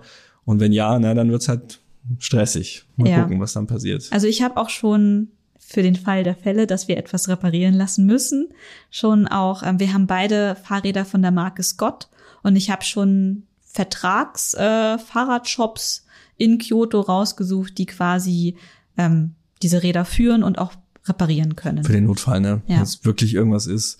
Ähm, hoffen aber nicht. Also das wird passen. So, also Shinkansen und dann sind wir in Kyoto, in Kyoto am Bahnhof, dann müssen wir noch bis zum Hotel, das ist in Yamashina. Warum Yamashina? Da habe ich mal gewohnt. Deswegen hatten wir das ursprünglich mal rausgesucht, aber es ist auch ein schöner Startpunkt für die Tour. Man kann durch das Tal südlich fahren, ähm, Richtung, ja, Richtung Fushimi und dann muss man nicht durch Kyoto, also Central Kyoto durch und ja, so, so ein bisschen Nostalgie ist auch mit dabei. Auf jeden Fall kommen wir dann da an und je nachdem, wo wir die Taschen dann ablegen, äh, kann es sein, dass wir direkt die Fahrräder am Bahnhof zusammenbauen und die Taschen direkt, direkt abgeben, Mhm. weil die zwei Tage mehr oder weniger ist mir dann auch egal. Ja. Oder dass wir eben mit den Taschen Fahrrädern noch eingepackt zum Hotel fahren. Das geht natürlich auch in der U-Bahn mit diesen Bikebags. Das ist kein Problem. Hauptsache, die sind eingepackt. Und dann würden wir sie eben im Hotel dann aufbauen. Genau, und dann haben wir uns erstmal zwei Tage in Kyoto gegönnt, um anzukommen, Jetlag wegzuschlafen, essen. Genau. Ähm, was man noch sagen muss, ist, wir haben tatsächlich zwei Bikebags pro Fahrrad dabei. Äh, einmal eben diesen Evok, ich nenne den mal Koffer. Mhm, also es ja. ist ja ein Rollkoffer im Prinzip. Und wir haben noch eine japanische Rinko-Bag. Ähm, das ist auch ein, eine Fahrradtasche, würde ich es nennen, zum Ja. Differenzieren. Äh, das ist einfach nur, stellt euch vor, wie so ein, ja nicht ein Müllsack, wie so eine Zeltplane, wo man ein Fahrrad reinpacken kann. Ähm, die kennt ihr auch schon, die hatten wir bei den vergangenen Touren und Postcards auch schon mal vorgestellt. Ähm, die kann man sich dann um die Schulter hängen und da wird das Vorderrad abgemacht, dann so reingehangen. Der Lenker wird einfach nur umgestülpt, beziehungsweise in unserem Fall, weil wir halt die Rennradlenker haben, die Hörnchen, wie hießen die? Drop Bar. Dropbar. Lenker ähm, muss man sie wahrscheinlich trotzdem abmachen, aber das geht relativ schnell. Und dann wird das Ding einfach quasi nur eingepackt in diese große Hülle und dann kann man es halt an der Trageschlaufe. Dann musst du das Fahrrad Mitnehmen. halt tragen. Dann musst du es tragen, genau. Aber das ist eben, das ist so auf Mini-Zeltgröße zusammenfaltbar, also wie so ein Mini-Schlafsack, Mhm. kann man es in, in so eine Tasche reinmachen. Und das werden wir tatsächlich auf der ganzen Tour dabei haben, weil wir ja am Ende der Tour mit dem Zug zurückfahren wollen. Das heißt, wir brauchen auch da Eine Tasche. eine Tasche. Und deswegen sind wir mit zwei Fahrradtaschen unterwegs. Und eigentlich ist das total bescheuert. Aber es geht nicht anders, ne? Es geht nicht anders, aber so ist es halt. Also So. das Ding haben wir in Japan ja schon oft umhergefahren, haben Ja. es getestet. ist auch die führende Marke Tioka oder so ist das, glaube Mhm. ich. Tioga, Tioga, Tioka. Ähm, gibt's da in jedem Laden. Also tatsächlich hätte man auch das Ding in Hiroshima dann einfach kaufen können, weil das ist wirklich Standard in jedem Fahrradladen. Aber wir haben das schon mitgenommen aus Japan, als wir dort gelebt haben. Und Genau. warum soll ich noch mal was kaufen? Ja, und wie gesagt, es gibt halt Sicherheit. Ne? Mhm. Wenn zwischendrin irgendwas ist, wir kommen nicht weiter, wir überschätzen uns, äh, zum nächsten Bahnhof fahren, äh, Rinkobeck auf, Fahrrad rein, zack, irgendwo hinfahren. Wo. Oder auch wenn ein Hotel jetzt nicht verfügbar ist. Ne? Mhm. Ja, Äh, weil die Tour so geplant ist, dass wir keine Hotels gebucht haben, außer die, das erste, das haben wir gebucht, äh, in Kobe, weil wir da relativ sicher sind, dass wir die erste Station sind knapp 90 Kilometer von Kyoto bis Kobe äh, Über schaffen Osaka. werden. Über Osaka. Da habe ich auch angerufen. Das Hotel Okura ist das. Ich glaube, Fünf-Sterne-Hotel. Sehr nice. Freue mich. Äh, hoffentlich gibt's Wagyu. Kobe-Rind. Und dort habe ich äh, eine E-Mail geschickt und einfach nur in zwei Sätzen auf Japanisch äh, kann ich mein Fahrrad bei euch abstellen. Dann kam irgendwie eine dreiseitige Antwort zurück mit der genauen Beschreibung, wo es in den Tiefgaragen Fahrradabstellplätze gibt und wo ich genau hin muss und war super nice, haben wir direkt gebucht dann. weil es gab auch ein gutes Angebot gerade bei Booking. Gab auch also, ein gutes Angebot, genau. Und wir sind dann relativ weit oben, also wir haben noch ein Upgrade-Zimmer geholt, dass wir halt ähm, in, in Kobe so ein bisschen auch auf die, die Skyline, die Berge und auf das Meer schauen können, je nachdem, auf welcher Seite freue ich mich. Alles andere haben wir nicht gebucht. Wir haben Hotels rausgesucht, aber da wir nicht genau wissen, an welchem Tag wir wo sein werden, weil, wie gesagt, ja auch mal ein Taifun durchkommen kann, der uns zu einem ein, zwei Tage Pause zwingen könnte, haben wir nichts vorgebucht. Und das haben wir schon mal gemacht, ne? Mhm, in Shikoku. Und diesmal haben wir uns das quasi auch wieder vorgenommen. Und die gesamte Tour, die wir fahren, ist auf zehn Tage angelegt. Wir haben Fahrtage insgesamt acht geplant eben wie Micha gerade schon sagt, falls ein Taifun kommt, weiß ich nicht, falls wir irgendwie uns doch total überschätzen oder wir einfach sagen, hey, wir möchten an diesem Ort jetzt auch länger bleiben, ja. weil es hier total schön ist. Gefällt mir, habe ich Bock, bleibe ich einen Tag länger, genau. So genau, wir möchten einfach spontan sein. Das sind insgesamt 580 Kilometer und wir sind wirklich sehr sicher, dass wir das bequem in diesen acht Fahrtagen fahren können. Ja, also wir haben den ersten Tag mit 90 Kilometer ist, glaube ich, der längste. Ähm, da weiß ich aber, was auf mich zukommt. Ich kenne den Radweg zwischen Kyoto und Osaka, der ist nur am Fluss entlang und bergab. Ähm, der ist so einfach, dass ich mir da keine Sorgen mache. Alles dahinter, was so ab Kobe ist, kenne ich noch nicht so gut, weiß aber, dass da teilweise auch ein bisschen was an Bergen dazwischen ist. Ja, aber wir haben in der Regel zwischen 70 und oder 60 und 80 Kilometer mhm. pro Tag. Das ist für uns nicht viel. Nee, das sind Sachen, die fahren wir an einem Vormittag und das ist total in Ordnung. Und insgesamt sind es nur 4500 Höhenmeter. Da genau. hatten wir um die Fahrt um Shikoku deutlich mehr. Ja, natürlich. Ähm, das ist, ist, ist, ich meine, es ist ja auch nur an der Küste entlang. Also manchmal gibt es so ein bisschen Berge, bei Okayama fahren wir ein bisschen ins Hinterland mhm. rein, weil wir die Kibi-Ebene nochmal machen wollen. Die haben wir schon mal mit dem Fahrrad, mit Leihfahrrad damals ähm, durchquert. Da gibt's ein paar schöne Orte. Der, ich glaube, wie heißt der? Bichu, irgendwas Tempel. Ja. Bichu Kokobunji, glaube ich. Das ist lange her. Das ist wirklich lange her, als wir da waren. Und da waren wir damals zur Pflaumenblüte. War sehr schön. Und diesmal sind wir sicher, dass halt alles grün ist. Mhm. Ja, also Oktober, September, Oktober ist alles grün noch. Also ja. genau, wo fahren wir lang? Die 580 Kilometer führen von Kyoto über Osaka nach Kobe, da übernachten wir. Dann fahren wir von Kobe nach Himeji und dann von Himeji nach Akko oder Bisan, also da wissen wir noch nicht so ganz, wo wir übernachten. Ähm, danach geht's nach Kurashiki, das ist bei Okayama. Und dann sind wir schon in Onomichi. Und wir fahren nochmal den Shimanami Kaido nach Imabari. Den haben wir auch schon mal gemacht, aber das ist jetzt tatsächlich zehn Jahre her, dass wir den gefahren sind, damals mit äh, Leihfahrrädern. Ohne Gang bei dir? Ich hatte drei Gänge. Ich hatte keinen einzigen Gang und ich habe so geflucht, die äh, Brückenauffahrten nach oben. Und wir sind ja, als wir die Rundung nach äh, Shikoku gemacht hat, nochmal zur ersten, also zur letzten Brücke in Imabari hochgefahren. Und das war einfach so ein Spaziergang auf dem Fahrrad für mich, dass ich nur dachte, wie kann ich das damals alles nicht geschafft haben? Aber ich werde dieses, diese Strecke jetzt nochmal fahren und dann werde ich es nochmal einschätzen, zehn Jahre ähm, Fahrrad Kumo später. Und dann von Imabari hüpfen wir auf eine Fähre und fahren zum äh, Tobishima Kaido, weil das ist nämlich ein weiterer Radweg über Inseln, der quasi eine Verlängerung vom Shimanami Kaido darstellt. Und danach ähm, übernachten wir in Kude. Kude? Wahrscheinlich in Kude, ja. Ja. Und dann das letzte Stück auf dem Kakishima Kaido. Und ähm, dann enden wir in Hiroshima. Genau, also wir haben viel vor und ich freue mich vor allem auf das letzte Stück. Also das erste Stück ist sehr urban. Kyoto, Osaka, Kobe, Himeji ist eigentlich, ja, also es gibt diese Tokaido Megalopolis. Man sagt, die sich von, von Tokio oder noch weiter hinten bis runter nach Kyushu fast zieht. Und das ist eben dieser, dieser Streifen, dieser urbanisierte Streifen am Meer entlang, der fast durchgehend urbanisiert ist. Da mhm. ist nicht viel Natur, also ist auch mal Natur dazwischen. Und wir biegen ja auch hin und wieder mal ab links und rechts. Wir fahren ganz oft auch äh, Küstenwege entlang, wo weiter oben dann Hauptstraße oder, oder Stadt ist. Und da bin ich mal gespannt, wie das so läuft. Aber dieser erste Teil bis fast, ja, weiß nicht, also Okayama, Kurashiki runter ist, glaube ich, sehr, sehr, sehr urban. Mhm. Ähm, sind wir aber gespannt. Also vielleicht, vielleicht auch gar nicht so sehr. Vielleicht täuscht das auch. Und dann ab Onomichi geht's halt auf die Inseln rüber. Und dann wird's halt, glaube ich, glaube ich, dass das der schönste Teil wird. Genau, weil der Shimanami Kaido, ähm, der ist jetzt schon häufiger gefallen. Das ist einer der National Cycle Routes in Japan. Es gibt insgesamt sechs aktuell. Und das, der erste war der Shimanami. Dann gab's noch den, äh, die Rundfahrt um den Biwasee. Das ist Japans größter See. Dann gibt's die Ring Ring Road und dann gibt's noch die Pacific Cycle Road, die quasi die, die Pazifikküste entlang fährt, wo auch der, der Radweg, den wir, die Radtour, die wir geplant hatten, um Wakayama und Mie rum, dazu gehört, gehören würde. Dann gibt's noch einen kurzen Radweg an der Toyama Bay und dann in Hokkaido den Tokapuchi 400. Und also es gibt viele schöne Radwege. Ähm, Shimanami Biwaichi haben wir schon gemacht. Die Ring Ring Road haben wir für später eingeplant. Darüber reden wir auch gleich nochmal ein ganz kleines bisschen. Und alles andere ist noch ähm, zu fahren von uns. Aber Hokkaido haben wir immer noch offen auf der To-Do-Liste. Ja, ja. Ähm, ich freue mich, wie gesagt, am meisten auf dieses Inselhopping. Mhm. Ähm, was wir eigentlich machen, äh, ist über den nördlichen Teil die komplette, komplette Seto-Inlandsee abfahren. Und wir haben den südlichen Teil, das ist ja Shikoku, schon gemacht. Das heißt, wenn wir das gemacht haben, sind wir die Seto-Inlandsee quasi einmal mit dem Fahrrad entlang gefahren. Yay. Auf beiden Seiten. Das finde ich eigentlich ziemlich cool. Ähm, und ich freue mich aber sehr, auch nochmal in Kurashiki zu sein, Okayama, die, diese ganze ähm, Kibi-Ebene. Das sind alles Orte, die, da waren wir schon mal, aber eben mit also ganz anderen Voraussetzungen. Jetzt mit den eigenen Rädern hat man ja ein ganz anderes Verhältnis dazu, kann auch ganz anders unterwegs sein.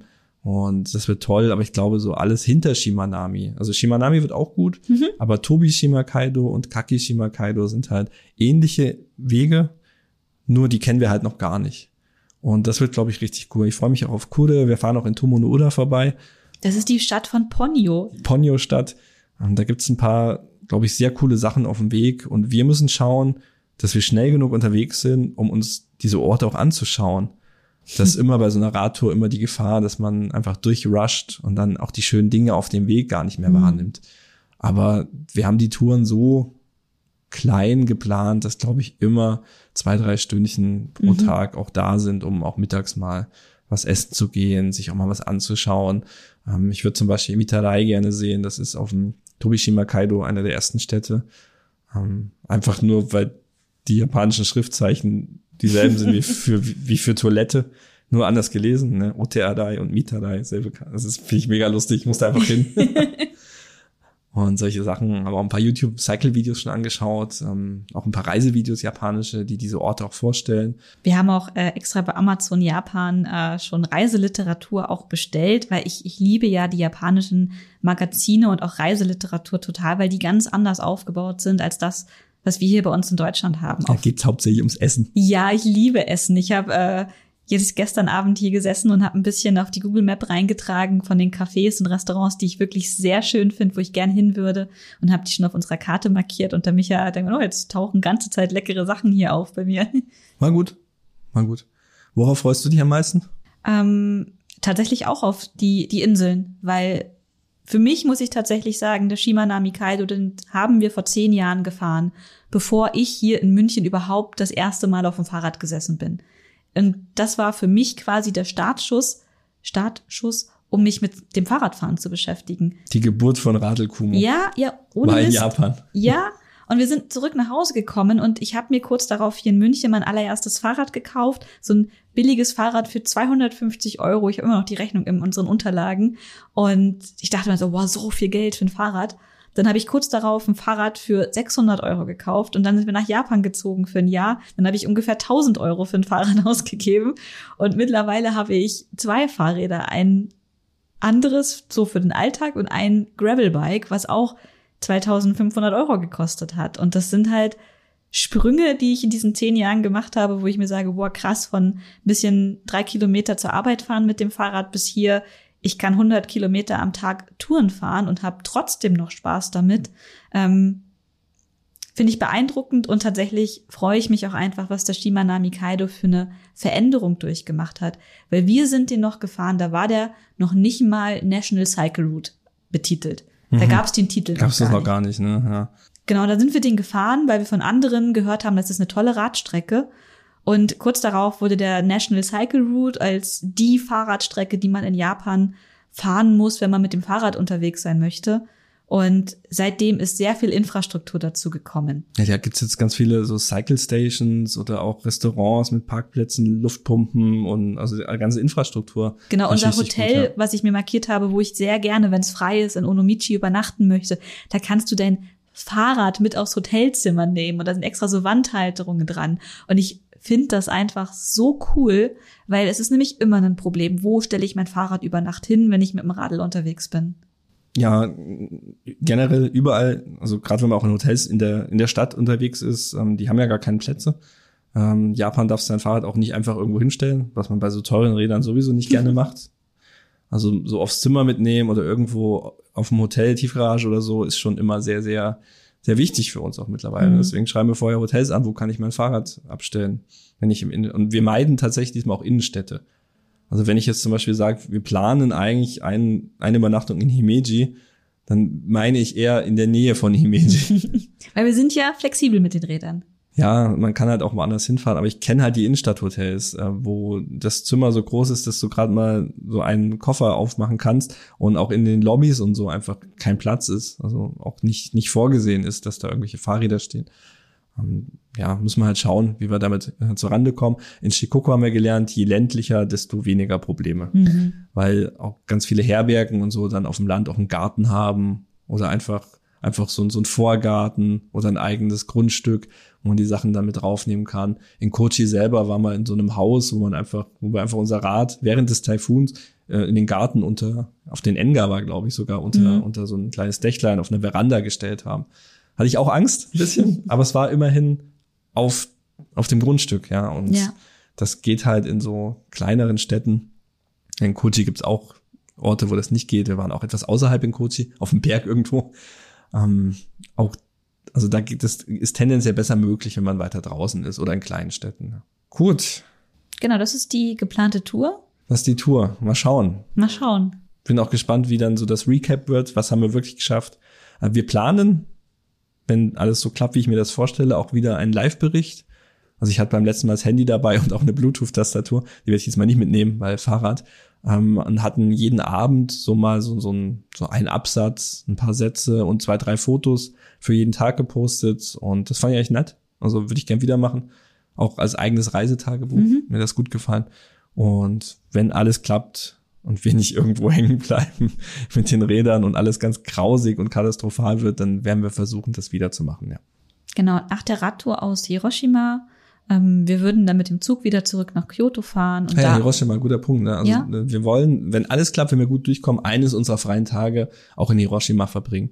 Na, Hiroshima waren wir schon, also ich war schon ein paar Mal da, zwei, dreimal, Stefanie einmal und haben viele Dinge natürlich schon gesehen, Atombombenmission etc. Ähm, sehr, ja, sehr mitnehmen. Aber Hiroshima selber hat natürlich auch fantastisches Essen. Die Okonomiyaki mit Nudeln. Ja, ich bin bereit. Ähm, es gibt auch das Schloss noch, was wir noch nicht gesehen haben ähm, und einige andere Sachen. Also ich glaube, in Hiroshima kann man schon auch noch einen Tag verbringen. Burg. Ähm, Burg, kein Sch ja, ist eine kein Burg, Schloss. kein Schloss. das ist korrekt. Und ja, mal gucken. Also wir, wir lassen uns treiben. Wenn es nicht klappt, dann machen wir keinen Tag in Hiroshima. Das wird mich jetzt auch nicht so betrüben. Das Schöne ist natürlich mit den Shinkansen auf auf diesen Strecken, auf dem Tokaido ist man, wir sind sowohl in, in, innerhalb von zwei Stunden von Tokio nach Kyoto gefahren, als auch aber von Hiroshima nach Kyoto. Also wir sind nie länger als zwei Stunden entfernt vom Startpunkt der Tour, wenn man am Shinkansen-Bahnhof ist. Und das ist natürlich einfach fantastische Sache. Egal was passiert, egal ob wir nicht vorankommen, im Notfall stecke ich, äh, steige ich halt in Kure in den Zug und fahre nach Hiroshima und dann von dort nach Kyoto zurück.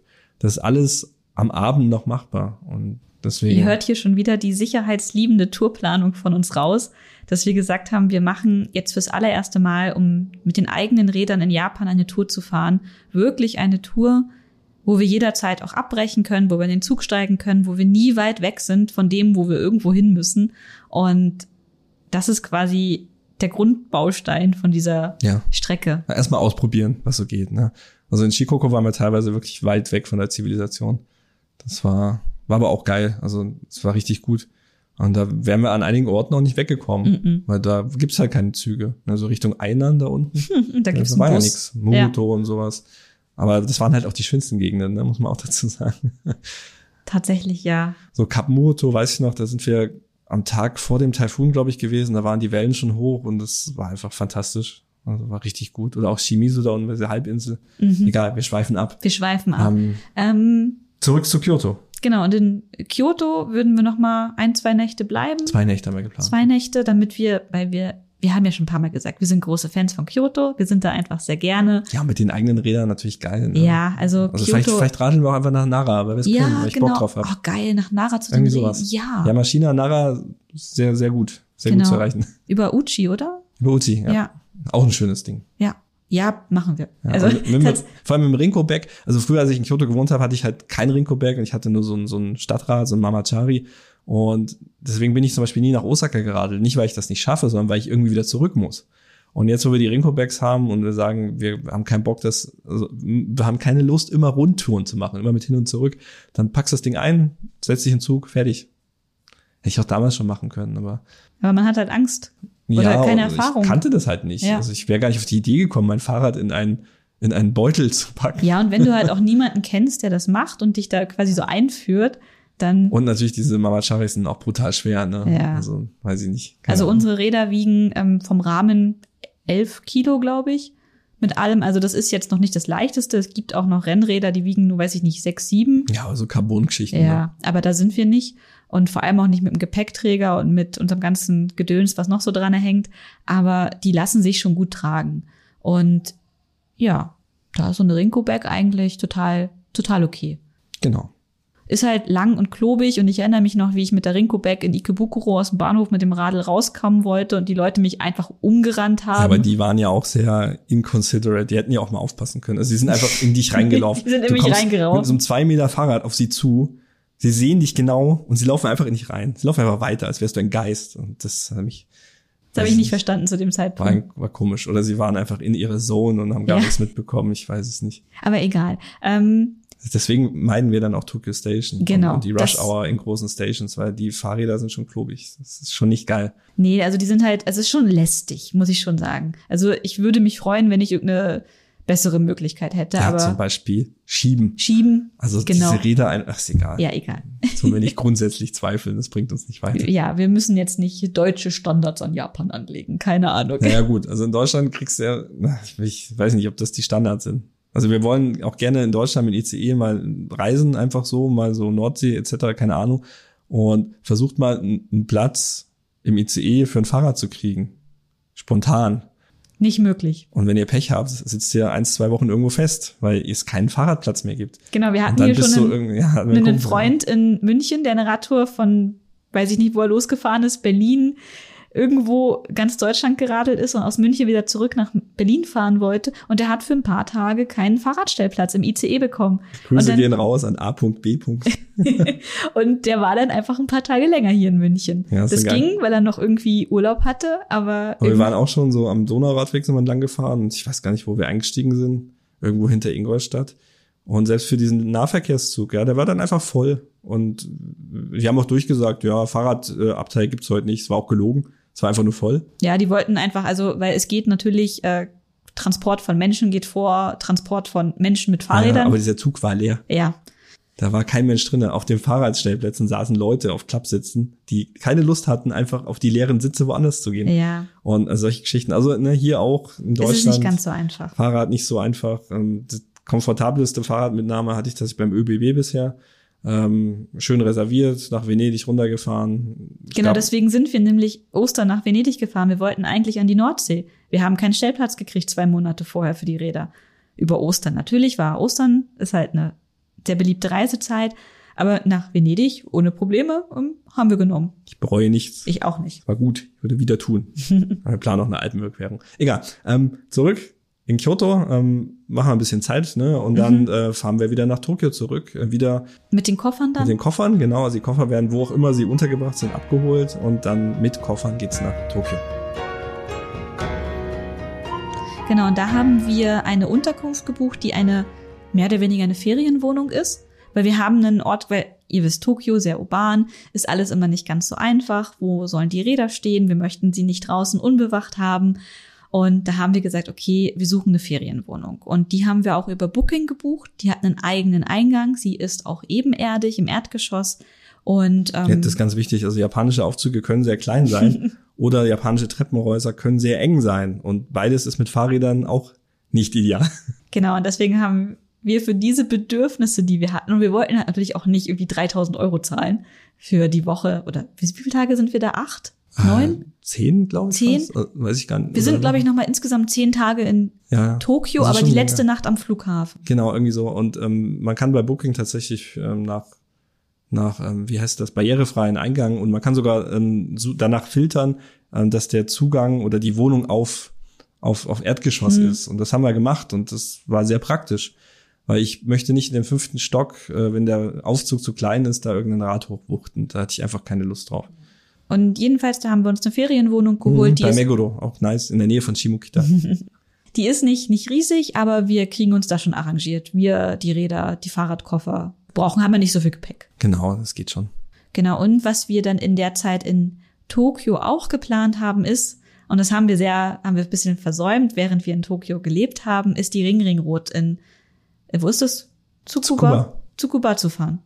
Das ist nämlich nicht so weit weg von Tokio. Das ist auch nochmal eine der National Cycle Routes und die hat insgesamt, was hatten wir gesagt, 180? 160. 160 Kilometer. Also das ist eine zwei Tage Tour mit einer Übernachtung. Also das kann man auch in einem Tag schaffen, aber wir wollen ja auch was sehen. Ne? ja, genau. Das Ich möchte Genau der Punkt. Renkon essen, weil, also was heißt Renkon auf Deutsch? Äh, Lotuswurzel. Lot Lotuswurzel. Ja. Lotuswurzel. Und das ist, also, das ist auch ein See, um den man rumfährt. Der Kasumigaura-See. Kasumigaura. Und dort ist eines der größten Anbaugebiete von Lotuswurzeln in Japan. Und deswegen haben die ganz viele Lotuswurzelprodukte und ich esse sehr, sehr gerne Lotuswurzel. Also ich werde Lotuswurzel essen, dass ihr schon mal gehört habt. Und ich freue mich sehr auf die Ring Ring Rot. Al- Alleine der Name ist so super lustig. Ring Ring Rot. Haha. Klingel. Ja, muss, muss man schauen. Also der Zugang nach Tsuchiura, also wo das am See losgeht, der ist von Tokio aus super easy. Kannst du ohne umsteigen, ich glaube in einer Stunde knapp, hochfahren. Ähm, die geht dann um den See einmal rum und dann geht sie aber noch, und das ist eigentlich eine spannende Strecke, und deswegen wollen wir die nicht auslassen, über eine stillgelegte ehemalige Bahnstrecke, ähm, so um den Berg zu Kuba. Also es ist ein recht ikonischer Berg, in einer ganz spannenden Form. Also es gibt zwei Wege. Also einmal kannst du am Berg vorbeifahren und einmal kannst Ja, aber du das ist ja nicht die eine Hill. Hill Climb Der Hillclimb Strecke. ist aber nicht die Ringing Road. Ja. Das, sondern diese Zugstrecke, die stillgelegt ist. Die, natürlich kann man auch auf den Berg fahren, wenn man das möchte. Aber eigentlich wollen wir ja diese Zugstrecke halt fahren. Und die geht nach, ach, ich habe vergessen, irgend so ein kleines Nest ähm, in der Nähe von Tsukuba. Und da muss man ein bisschen umsteigen, kommt man nicht so einfach hin, aber immer noch alles machbar. Mhm. Also das passt schon.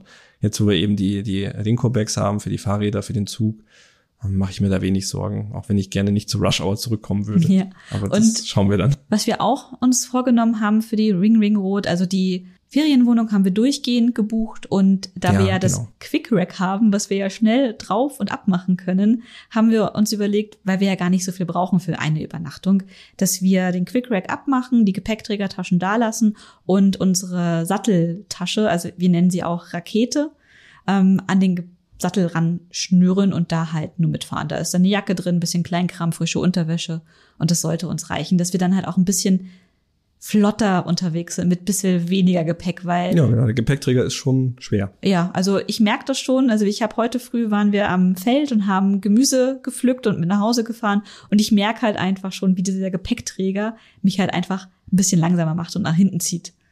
Ja, und die Taschen haben ja auch noch ein Eigengewicht. Ne? So, das wär's, glaube ich. Ne? Das ist so unser Plan. Wir, Wir werden noch, wie gesagt, ein paar Bildchen noch Ja. äh, im, im Blog posten, von wie diese Taschen noch aussehen. Ähm, vielleicht sogar mit Links, wo man die kaufen kann. Mal schauen, ob wir da was gerade finden. Und dass ihr einfach mal auch so seht, was so unser Setup ist. Ja. Genau, wir sind insgesamt fast drei Wochen in Japan und ja, Wird gut. Wird gut. Also ich freue mich sehr, weil ich mag tatsächlich diese Zeit September, Oktober sehr, sehr gerne. Ist übrigens eine schöne Überleitung. Oder wolltest du noch was sagen? Du magst die Zeit sehr gerne? Ja, weil ich gerne Kuri esse. Ähm, Ah. Wie heißt es? Kastanien. Ka- Esskastanien. Kuri sind Esskastanien. Und im September werden die reif. Und auch auf dem Shimanami wachsen sie. Weil ich erinnere mich, dass ich zum allerersten Mal Esskastanien auf dem Shimanami gesehen habe vor zehn Jahren. Ah, Das Foto habe ich noch im Kopf. Ja, genau, mit meine deiner Hand, neben, neben der. Esskastanie. Und ich dachte, was ist das eigentlich? Ich kenn's nicht. Keine Ahnung, noch nie gesehen. Weil in Norddeutschland wachsen keine Esskastanien. Und ja, und ich freue mich auf Esskastanien, weil die sind lecker. So, jetzt darfst du gerne. Stimmt, jetzt habe ich aber vergessen, was ich sagen wollte. Also Oktober, so Ende des Jahres, Herbst, schöne Jahreszeit, aber das heißt auch, dass das Jahr fast zu Ende ist. Wenn das Jahr fast zu Ende ist ähm, und wir, glaube ich, im letzten Jahr unseren Patrons Im Januar eine Postkarten Postkarte geschickt, geschickt oder was haben. im Januar Das war im Januar. und wir aber nicht wissen, wann wir nächstes Jahr rüberkommen, dann würde es sich jetzt fast lohnen, ein Udadon-Unterstützerin zu werden. Für die nächste Postkarte weil aus wir Japan. wahrscheinlich dann im Herbst Postkarten schicken Ja. werden, genau. Ist ja auch nur eine kleine Aufmerksamkeit. Ähm, wir werden auch wieder Also ich plane wieder, ich verspreche es noch nicht, aber ich plane wieder einen Kalender zu produzieren, den auch die Unadon-UnterstützerInnen dann auch zugeschickt bekommen wieder, wie in den vergangenen Jahren, einfach weil wir selber einen Kalender brauchen und ich die schon ziemlich geil finde. Mittlerweile weiß ich, wie wir das machen. Ähm, macht immer viel Arbeit, macht aber auch viel Spaß, muss man dazu sagen. Deswegen wäre jetzt ein guter Zeitpunkt. Ich freue mich auch immer, wenn joinen. irgendwer auf äh, Twitter oder Instagram postet, dass er ein neues Kalenderblatt umgelegt hat mit ja. neuen Fotos. Der mir, ah ja, das ist Super, voll schön, ja. dass du den Kalender bei dir stehen hast und nutzt. Und wir sind immer noch völlig, also hin und weg, dass auch über diese letzten drei Monate, wo wir ja wirklich, weil wir so beschäftigt waren, gar nichts gemacht haben, trotzdem die Leute dabei geblieben sind. Und das ja, vielen Dank. wissen wir sehr zu schätzen. Ähm, wir haben sogar neue Patrons bekommen. Hoffe, wir sind nicht so enttäuschend, aber wir tun unser Bestes. und ja, dann gehen wir über, oder? Ja, dann. Vielen, vielen Dank. Vor allem, also an alle Patrons, an alle UnterstützerInnen. Mhm. Ähm, aber natürlich besonders ähm, an unsere Unadon-UnterstützerInnen. Und das sind Alex, Anne, Chris, Frank, Jennifer, Johannes, Markus, Martin, Matthias, Robin. Robin ist neu. Vielen Dank, Robin. Äh, Roman, Stefanie, Sido, Tobias A. und Tobias E. Wenn hey. ihr mit eurem Nickname oder so genannt werden wollt, dann schreibt uns einfach. Ähm, wir haben so aus Gründen des Datenschutzes irgendwann gesagt, wir nehmen nur die Vornamen. Außer bei anderen Wünschen. Aber das ist, also ich heiße Michael, ne? ich heiße Stefanie. Das ist jetzt nicht so, so erkennbar. Falls ihr erkannt werden wollt, dann könnt ihr auch einen echten Namen oder, oder schreibt uns einfach, ne? Auch ja, Nicknames, wie unsere Tobias. Auch Nicknames sind okay, alles fein. Um, ähm, und wir danken nochmal herzlich. Um, ähm, das hilft uns sehr, mhm. den ganzen Laden am Laufen, am Laufen zu halten. Gerade jetzt am Ende des Jahres kommen wieder die Rechnungen vom Server, von der Domain, vom Podcast-Service vor allem, der ist tatsächlich am teuersten von mhm. allen. Wir haben ja umgeswitcht auf Polyg, sind sehr zufrieden damit. Aber ja, man, man zahlt halt für Qualität, ne? Das ist halt leider so. Ja, wir haben versucht, selber zu hosten, den Podcast. Für den Anfang war es okay. Aber wenn, als wir dann wirklich auf Probleme gestoßen sind, haben wir die selber nicht, nicht lösen können. Deswegen ja. guten Service. Guter Service. Und ihr helft alle sehr, dass wir uns das leisten können. Und das ist, ja, sehr cool. Sehr cool. Vielen Dank. Und damit werden wir wahrscheinlich vor Japan keinen Podcast mehr machen, weil ja. wir, wir haben jetzt die Konichi in nicht mal mehr zwei Wochen. Nicht oh mal mehr zwei Wochen. Hilfe. Ihr und könnt alle kommen. Es gibt jetzt zu diesem Zeitpunkt noch drei Tagestickets. Samstags ist schon ausverkauft. Es wird eine Tageskasse geben, aber wenn es online ausverkauft ist, ist auch die Tageskasse ausverkauft. Das stimmt. Und ihr könnt uns tatsächlich auch treffen. Witzigerweise. Ähm, wir sind ja auch in so einer Theatergruppe. Genau, wir und haben einen Auftritt am Samstagabend um 20 Uhr im Festsaal. Und dann gibt's auch ähm, ein Fan-Meetup, heißt das, ähm, wo man die Gruppe Tsukino Senshi am Sonntag zwischen 11 und 13 Uhr quasi zu einem Fan-Treffen treffen kann. Und also das ist total niederschwellig. Ja. Ne? Wir lungern da rum und reden mit jedem, der vorbeikommt. Der Bock hat. Und das wird wahrscheinlich ja. auch der Zeitpunkt sein, wo wir auf der Konichi das einzige Mal an einem festen stationären Ort sind, wo man uns wahrscheinlich gut zum Quatschen erwischen kann. Deswegen komm vorbei, aber schaut vorher den TNS. Ja, schaut vorher den TNS, der Micha wird eine Glatze haben. Nicht beim Treffen, aber auf der Bühne. Auf der Bühne. Und ein Schnurrbart. Ja, also wir sind schon ein bisschen busy. Ähm, aber jetzt so langsam, wenn die Konichi vorbei ist, dann sollte es ein bisschen besser werden. Wir versuchen das auch besser zu organisieren. Mhm. Kriegen wir aber hin. War auch ein, ein Learning für uns dieses Jahr. Sind ja auch umgezogen nach Wiesbaden. Konichi ist jetzt in Wiesbaden, genau. nicht mehr in Kassel. Wichtig. Und das macht natürlich ähm, nochmal andere Arbeit. Ich habe jetzt die letzten Wochen sehr viel Zeit investiert, einen neuen Raumplan mit unserer Layouterin aufzusetzen, weil in Kassel hatten wir den einfach. Da haben wir nur die Beschriftungen geändert. Und hier mussten wir den jetzt quasi von null entwickeln. Aber, aber egal. Vielleicht machen wir irgendwann mal einen Konichi-Podcast. Vielleicht. Vielleicht machen wir aber auch Japan-Podcasts ja. mehr. Wir wollten ja auch wieder viele und kurze Folgen machen. und auch heute hat das wieder wunderbar geklappt. Wir müssen ja alles wieder ausgleichen, was wir in den letzten Monaten nicht gemacht haben. Genau. Und das kriegen wir auch hin. und ja, wie gesagt, also Live-Bericht von der Reise wird auf dem Blog stattfinden. TheHangryStories.com, falls ihr das vergessen habt. Genau. Und da ist, warte, ja, da ja, ist übrigens ein neues ist, Rezept erschienen. Oh, warte, hey. Oh mein Gott, wir ja. Haben, wir haben vier neue Artikel. Ja, also wir haben ja nicht nichts gemacht. muss man auch dazu sagen. Wir haben zuletzt im Mai was gemacht. Sagt heute. das nicht so laut, aber wir haben was gemacht. Der letzte Podcast hat noch älter. Oh mein Gott, davon gar nicht drüber reden. Aber wir haben natürlich ähm, zwei neue Rezepte. Und zwar, ich habe äh, endlich mein Zimtschneckenrezept mal aufgeschrieben, nachdem ich mehrfach Beschwerden bekommen habe, dass auf diesem Blog kein Zimtschneckenrezept ist. Ich habe es aufgeschrieben, jetzt ist es da. Und ähm, ich habe äh, Chiffon Cake, ein Rezept auf die Webseite gestellt.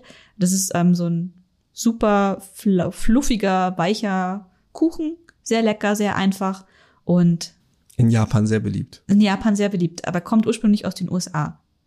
Und dann hat Micha noch was gemacht. Ja, ich habe zwei Artikel geschrieben, einen über Morioka, da waren wir ja auch ähm, im Norden Japans, haben wir ein bisschen was zusammengeschrieben, äh, auch die Story, wie die Zeitungsreporter uns belagert haben, war ganz lustig, hat Spaß gemacht und so ein, so ein, ja, wie soll ich sagen, Bilderdrop-Artikel. Also ich bin ja mehrfach, als wir in Tokio gelebt haben, die Yamanote, die Ringlinienbahn entlang gefahren, sind glaube ich knapp 40 Kilometer. Ich weiß nicht, steht im Artikel, wie lang genau. Und habe da einfach mal alle Fotos von jeder Station, also zwei Fotos glaube ich, in den Artikel geworfen und eine Beschreibung ähm, dann dazu gepackt. Und fand ich, fand ich echt ganz witzig, hat irgendwie Spaß gemacht, aber ist jetzt eher, eher eine optische Sache. Wo wir auch noch einen Artikel veröffentlicht haben, ist bei der japanischen Fremdenverkehrszentrale. Oh ja, waren das nicht sogar zwei? Genau, der erste, den ersten habe ich gesehen. Ich weiß nicht, ob der zweite auch schon online Weiß nicht, ist. ob wir schon darüber reden dürfen. Genau, wir haben aus der letzten Reise ähm, den Auftrag bekommen von der japanischen Fremdenverkehrszentrale für sie zwei Blogartikel zu schreiben, die bei denen äh, auf der Webseite veröffentlicht wurden. Dann kann ich die ja auch verlinken. Genau, die kannst du auch verlinken. Mach ich. Und der eine ist schon online, das ist äh, Otaku Spots in Tokio, glaube ich, hieß es. Schon lange her. Das, wir haben die im Januar geschrieben. Und da gibt's noch einen zweiten und ich weiß nicht, ob der schon online ist oder noch online kommt. Wenn, wenn er online ist, dann verlinken wir das. verlinke ich ihn. Wenn nicht, dann beim nächsten Mal. Aber nochmal vielen Dank an die japanische Es Fremdenverkehrszentrale. macht super Spaß, mit dem Ja. Team dort zu arbeiten. Also es sind einfach super liebe Leute. Und es ist Nice. für uns als Japan-Fans wirklich so ein Ritterschlag, mit der japanischen Fremdenverkehrszentrale zusammenzuarbeiten. Das ist also wirklich ganz toll für uns. Vielen Dank für das Vertrauen. Und mit diesen Worten, Verabschieden wir uns. wir sehen uns entweder in Wiesbaden oder online. Keine Ahnung. Im nächsten Podcast. Dann hören wir uns zumindest. Also vielen Dank fürs Zuhören und bis dann. Tschüss. Tschüss.